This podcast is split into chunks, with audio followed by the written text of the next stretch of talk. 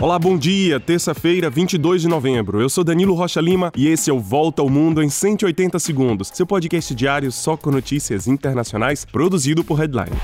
Começamos o dia com notícias da Indonésia, onde os habitantes estão abalados com um forte terremoto que já deixou mais de 160 mortos e 400 feridos. O epicentro do tremor de 5,6 na escala Richter foi na região da cidade de Cianjur, a pouco mais de 100 quilômetros da capital Jakarta, na ilha de Java, a mais populosa do país. A área é muito densa e as operações de socorro são dificultadas pela grande quantidade de escombros, sob os quais muitas pessoas ainda estão presas. Mais de 13 mil habitantes estão desabrigados ou desalojados por causa desse terremoto, que ainda produz mais de 60 tremores menores. Os terremotos acontecem praticamente todos os dias no país, a maioria sem consequência para os habitantes.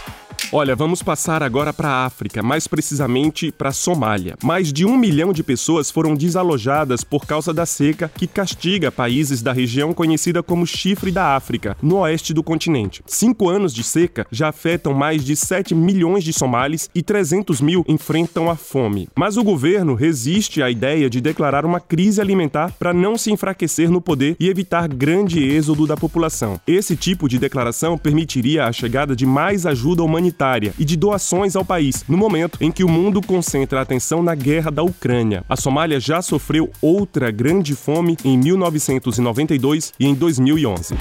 Na Ucrânia, a justiça do país anuncia ter encontrado quatro locais destinados à prática de tortura, utilizados por soldados russos na cidade de Kherson. As forças russas deixaram essa região há 10 dias, onde eles são acusados de terem cometido vários crimes de guerra. Enquanto isso, na usina nuclear de Zaporizhia, o desastre nuclear ainda é real. O presidente francês Emmanuel Macron pediu ao colega ucraniano Volodymyr Zelensky para garantir a segurança absoluta da central, que ainda é ameaçada por bombardeios.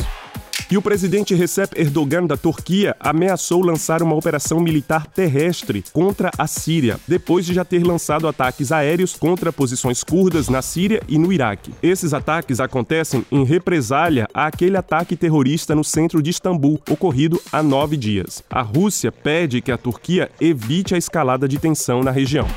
E terminamos com notícias da Colômbia, onde o governo do presidente Gustavo Petro retomou com otimismo as negociações de paz com o Exército de Libertação Nacional. As negociações de paz, que são prioridade de Petro, retomaram depois de quatro anos interrompidas e acontecem na Venezuela.